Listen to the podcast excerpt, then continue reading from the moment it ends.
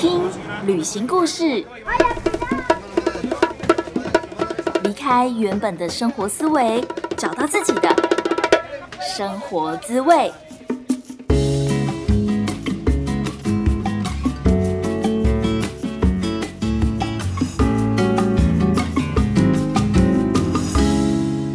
收听《贾斯敏游牧生活》第十七集，我是 Jasmine。上个星期四，也就是九月十七号，贾斯敏在台中的共同工作空间 Mono Space 分享了制作 Podcast 的心得，真的很开心，可以实体的看到更多的朋友喜欢声音这个媒体。而今天的节目会访问台中跨界共生公寓的老板 Alice，贾斯敏跟 Alice 就是在 Podcast 的聚会上面认识的。他也非常喜欢旅行，而且有 podcast 的节目。今天我们不只会聊什么是共生公寓，贾斯敏还挖到了 Alice 她遇到金发辣妹的艳遇经验，让她重新思考了自己想要的工作模式跟生活形态。如果你也想要改变，就一定要听完今天的故事哦。欢迎你在 IG 或者是 FB 上面私讯贾斯敏，也可以 tag 我的账号 Just Journey 一一五 J A S J O U R N E Y 一一五，让我知道，哎，原来我在做的这个频道真的有人在听，而且有听进去，然后真的可以感受到，哦，原来贾斯敏做这个频道是有意义的，希望可以带给大家更多的旅行的故事。接下来要念听众在 Apple Podcast 上面的留言。这位朋友是草食女想吃草，她也是想要成为华语教师的人。所以之前贾斯敏制作了第十五集，是聊关于华语教师需要的特质。那那一集也算是特别回复她所提问的问题。这次的留言则是她听完那一集节目之后的回复。草食女说。受用良多，谢谢贾思敏这么用心的回答我的问题。听完后心情豁然开朗，也觉得你很细心，整理出好几点回答我的问题，其中的小故事也很有趣呢。谢谢你，然后一个爱心，还有一个擦地的笑脸。谢谢草食女的留言，贾思敏真的很乐意回答大家的问题，希望可以减少大家摸索的时间。如果你正在听节目，或者是如果你有任何关于旅行、墨西哥以及华语老师的各种问题，都欢迎你到 Apple Podcast 上面帮我打新评分，留下你的提问，或者是听完节目以后的想法。就算只是留一句好听诶，或者只是一句喜欢，对于我来说都是一个莫大的鼓励。好，现在就进入正题，开始听 Alice 的故事吧。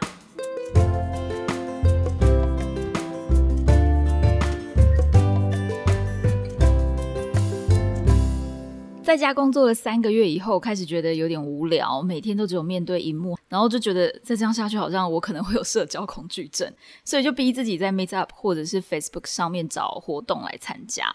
最后，嗯，算是很幸运的，在一场 Parkes 的聚会上面认识了三层公寓的老板 Alice。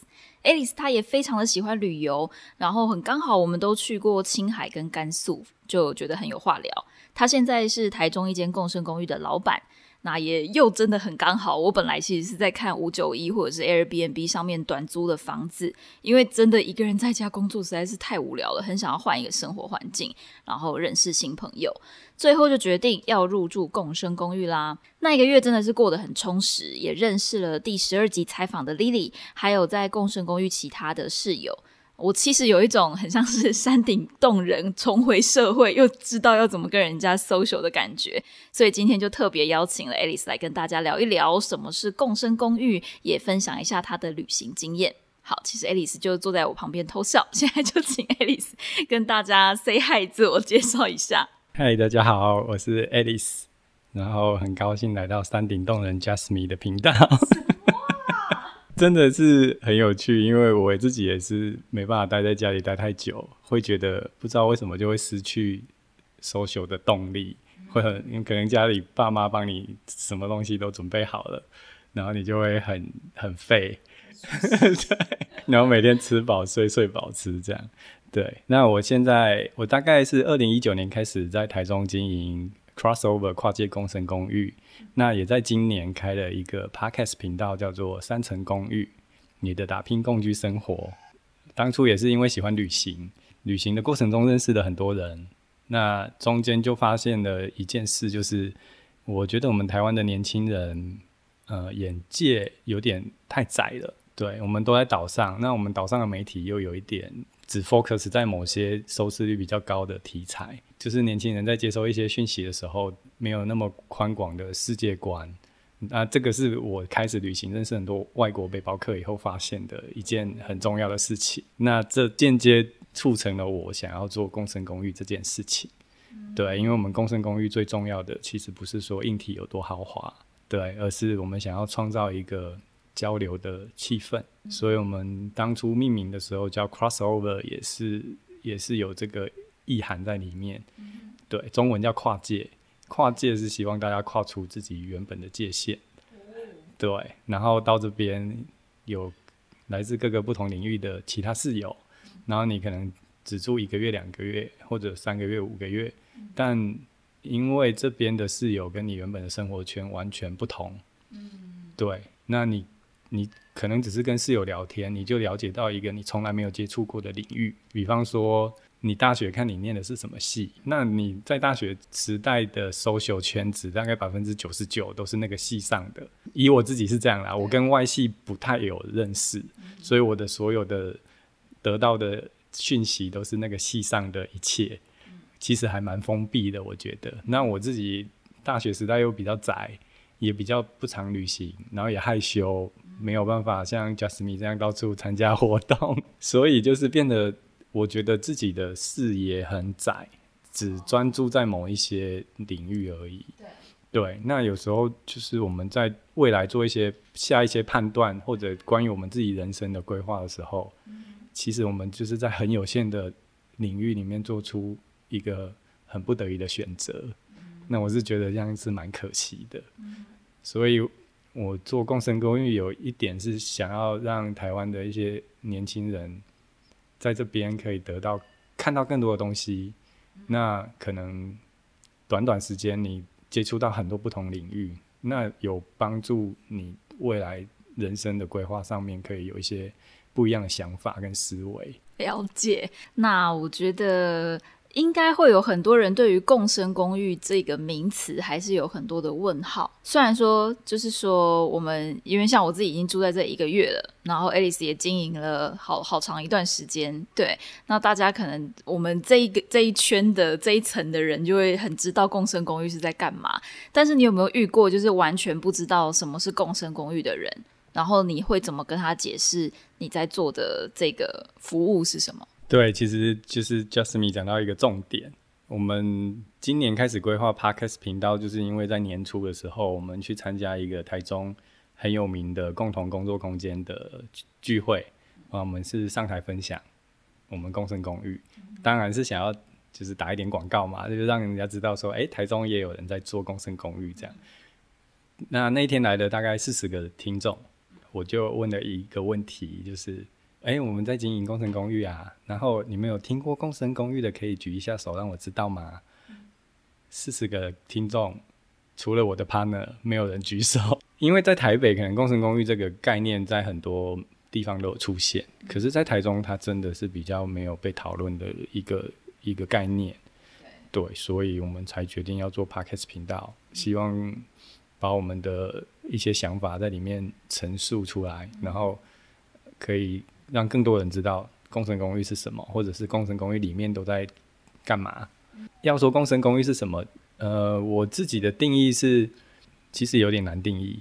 但是就是台湾的租屋环境，通常都是以百分之八十是套房，对，那剩下的可能就是你可能要找朋友一起去租三房两厅那种家庭式的住宅，对，大概就这两种为主。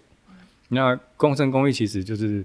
跳脱这两者，呃，居住的话就是一个简单舒适的空间，但我们的重点就是在公共空间的规划上。你想象，因为我是乡下小孩，我们乡下那个客厅啊、厨房都很大，还有院子，然后就是亲朋好友来家里聚会那种感觉，那这这种感觉你在租套房是做不到的，因为空间实在太狭小了。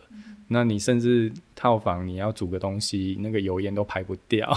就算你自己搞一个小微波炉，哎，小电磁炉，但是你煮个火锅就好了，那个味道可能就三五天散不掉。我觉得共生公寓就是说还原你原本生活该有的样子，该有的空间，哦，所以我们规划了一个工作阅阅览室，然后规划了一个客厅，然后规划了一个有比较完整厨具的厨房，对，所以就是如果你真的是外食吃到腻了，你可以在家煮东西，对，那还有一个重点，因为我们的居住比较简单，所以我们就是希望。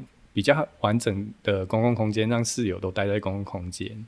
那你想象你你在公司辛苦了一天回家，如果你是住套房，打开门就是一个小小的四面墙壁。但是如果你住在我们这边，因为我们入住的人蛮多的，对，而且是像现在我们在录音的时间是下午三点多四点，但我们就是工作工作空间也有人。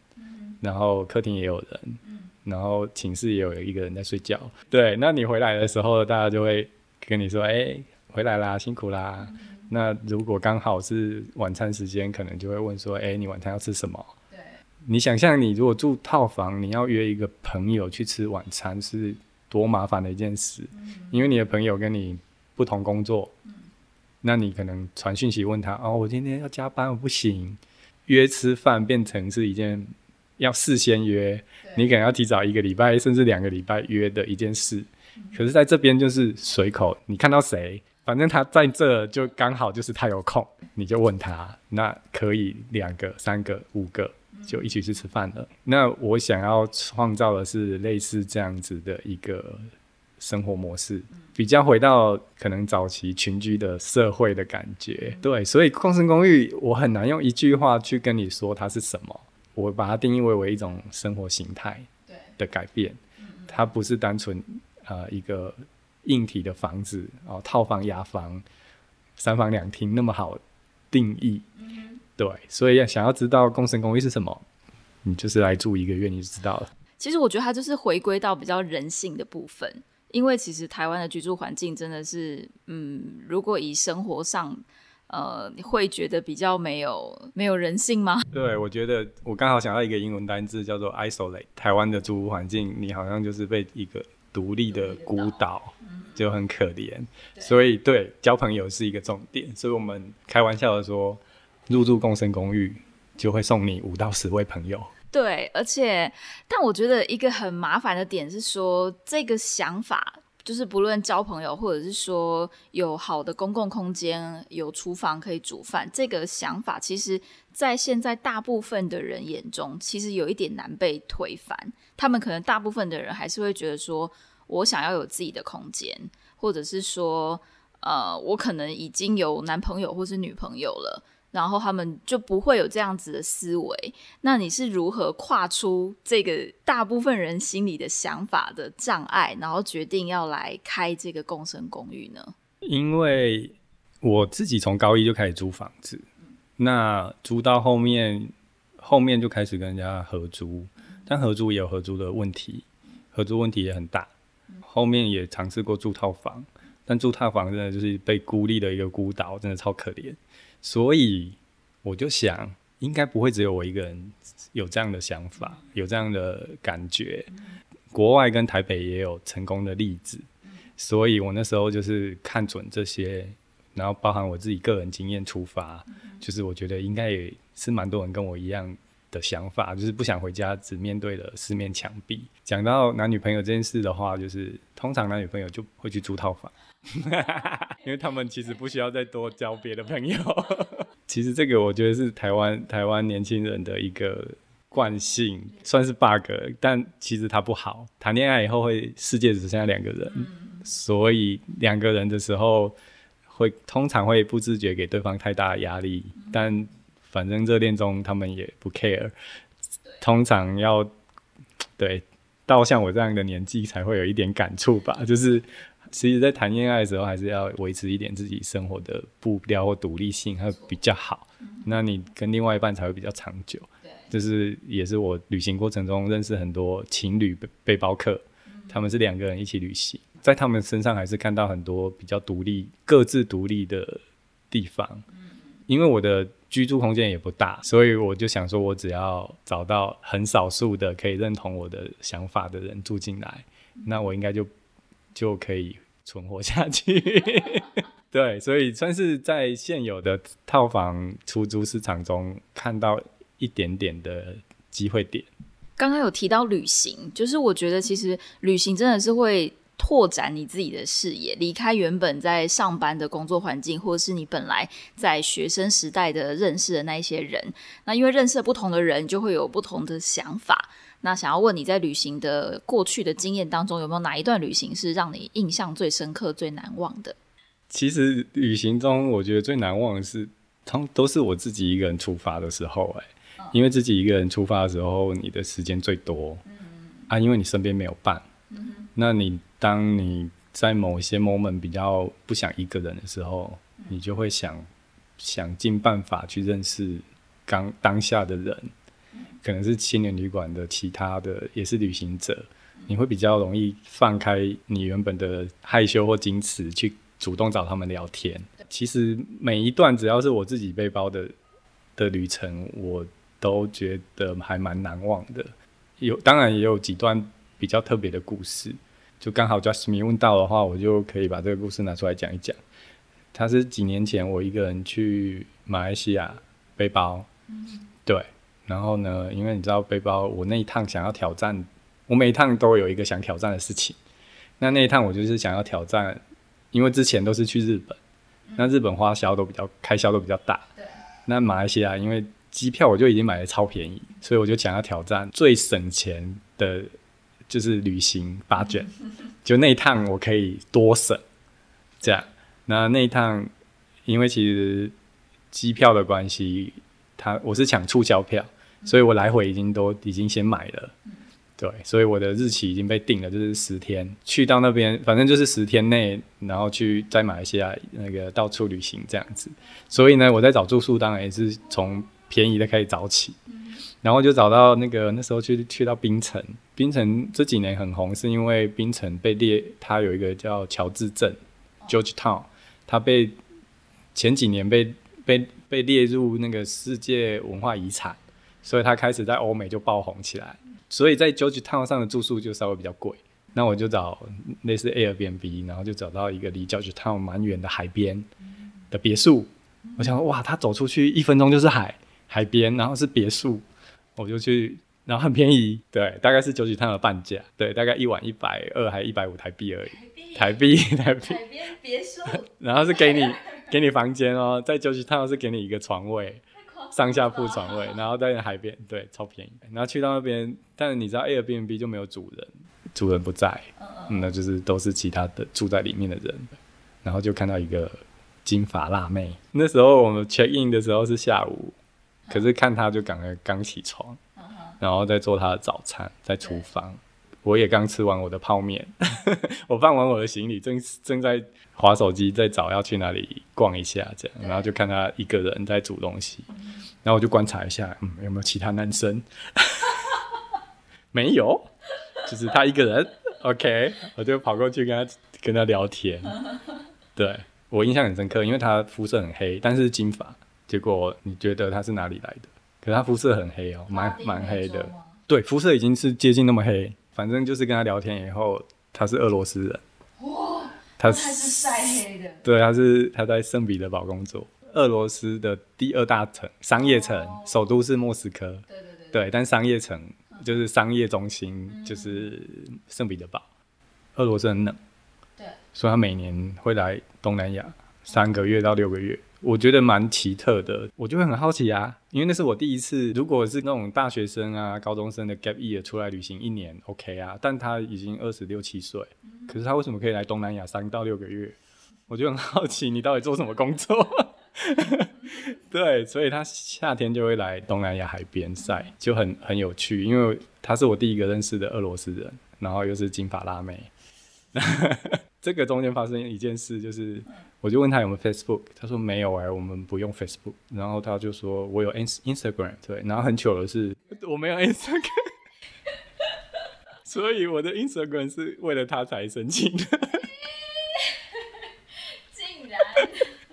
然后就我印象很深刻，是因为我点我加了他的 Instagram 以后，我看他里面的内容。根本就是类似我们印象中的那种 supermodel 的会 post 的内容。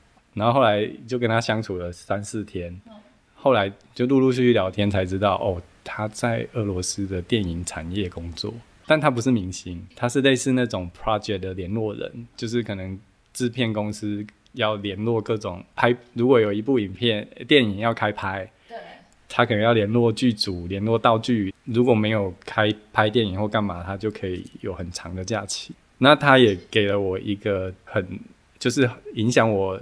后面几年旅行的一个很重要的想法，就是你在你的比较高薪资的地方努力工作存钱，嗯，然后去物价水准比较低的地方，你就可以旅行三到六个月，对，那所以就是变成长时间旅行，即使你不是学生，也是有机会可以达成的，嗯，然后后来就是又接触到那个数位游牧这个。这一个新的形态，就是现在贾斯米在做的这件事。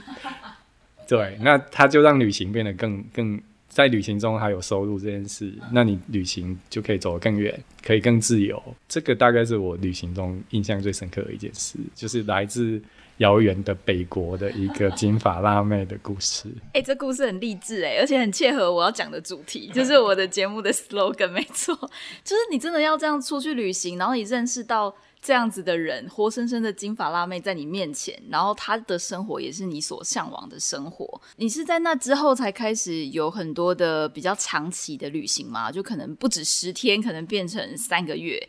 那你在那些的旅行当中，你是如何，就是你是如何筹旅费？是先存一笔钱，还是说像我这样子是一边旅行一边工作？对我后来开始比较长时间旅行，就是因为看到他的生活形态。然后开始思考自己的可行性，这样子。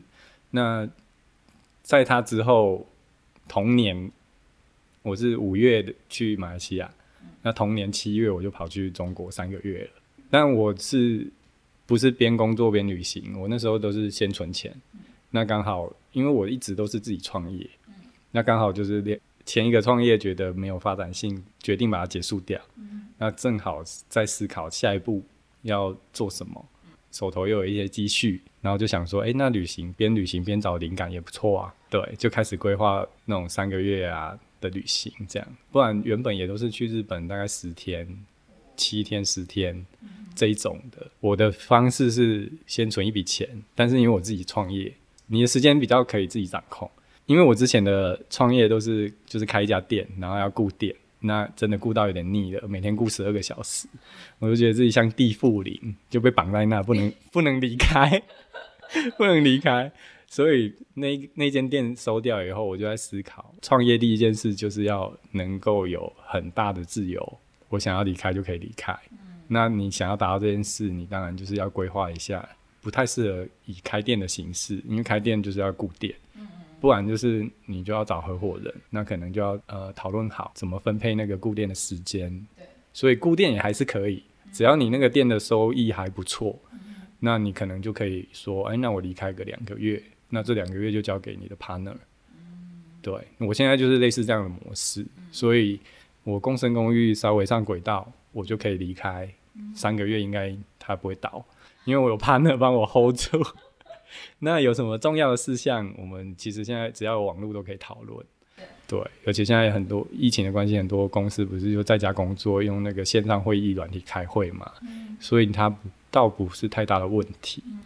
嗯，所以我是觉得，除了数位游牧这种线上接 case 或者怎么样有收入的方式，另外一个方式是你可以思考做自己的事业。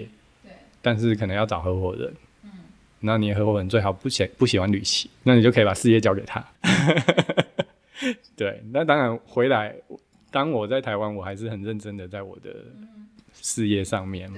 只是说我可以抽身。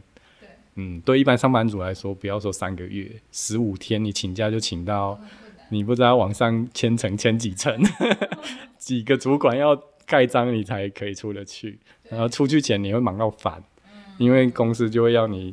十五天的东西，你可能要先先做好 stand by 在那，或怎样要完成到某个阶段。对，那自己创业这个自由度就很大，你就可以调配。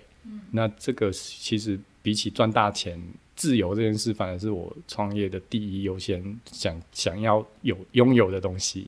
听完 Alice 这样讲，其实很羡慕你，因为以我们远距离就是做这些远距工作的人来说，像我在墨西哥也认识，我觉得最多远距工作的三大项目就是语言老师，不管你是教英文、教中文，再来就是工程师，他可能是网站的 programmer。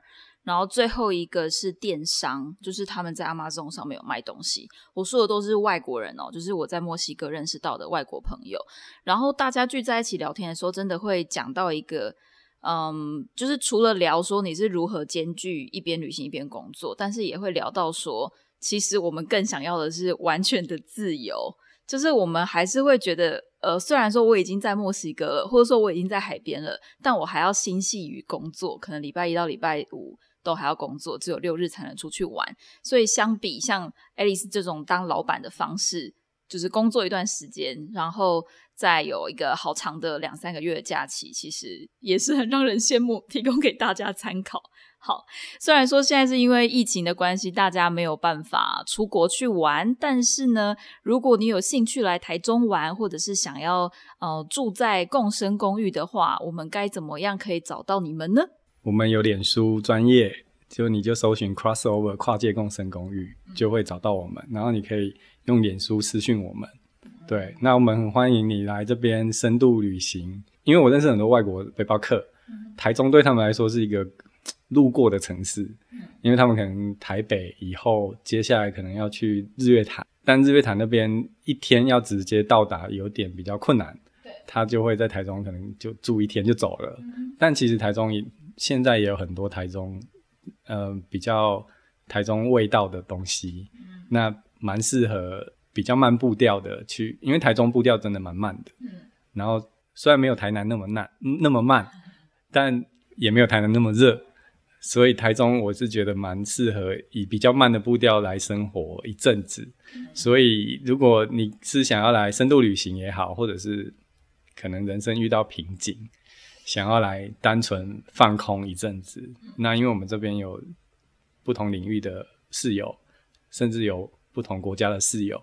即使现在疫情，我们室友还是有三十 percent 是外国人，所以你可以来这边认识朋友，听听大家的故事，说不定就会给你的人生找到一个不一样的方向。这样子，那也欢迎收听我们的 podcast 频道，叫三层公寓，国字大写的三层公寓。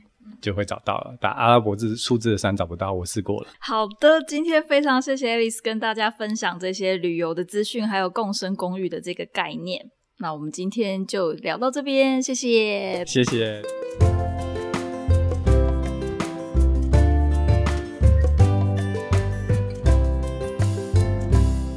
听完了 Alice 的故事，贾斯敏也开始回想了自己在旅行当中的艳遇故事。其实之前也有跟大家分享过一些，像是第四集当中的中国女孩巴西男，还有第五集的丹麦男跟墨西哥男爱德华的故事。如果还没有听过的朋友，可以点回去听那些特别的奇遇的旅行经验哦。真的有几位听众朋友，他们后来有私讯贾斯敏说，他们听完爱德华那一段的故事都听到哭了。收到这些留言的时候，真的是觉得就是。受宠若惊，非常非常非常谢谢大家的支持，然后也很开心哦。原来这些故事真的可以引起大家的共鸣。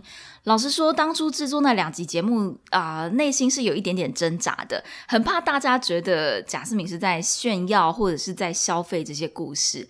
但我觉得，我更想要表达的是，在旅途当中，我们会遇到一些很好的朋友。虽然说实际相处的时间非常的短，只有几天而已，可是却可以改变。原本的脑袋，原本的想法。那当这段很快速的旅行结束了以后，这样子的想法或是正向思维，还是可以持续的影响你，甚至做出改变。我觉得这个就是旅行当中带给我最好的礼物。如果说正在听节目的你，因为疫情的关系没有办法出去，或是因为工作的关系难以脱身，可是因为听了这些故事，也许让你有一点点想法上的转变，离开原本的生活思维，朝着自己更喜欢的生活迈进，那。就真的是太好了。如果你还想继续听旅行的故事，可以在 Apple Podcast 或者是 Sound On 等等平台订阅我的声音。如果你想要看到更多的墨西哥生活照，欢迎 follow 我的 Facebook 或是 Instagram，只要搜寻贾思敏游牧生活，贾是甲乙丙丁戊的贾，思敏是思考敏捷的思敏，就可以找到我喽。不知道你现在在哪里？很谢谢老天爷给我们这个缘分，让你听到了我的声音，也非常谢谢你花时间听完今天的节目，谢谢你的收听，Thank you, gracias，我们下次见。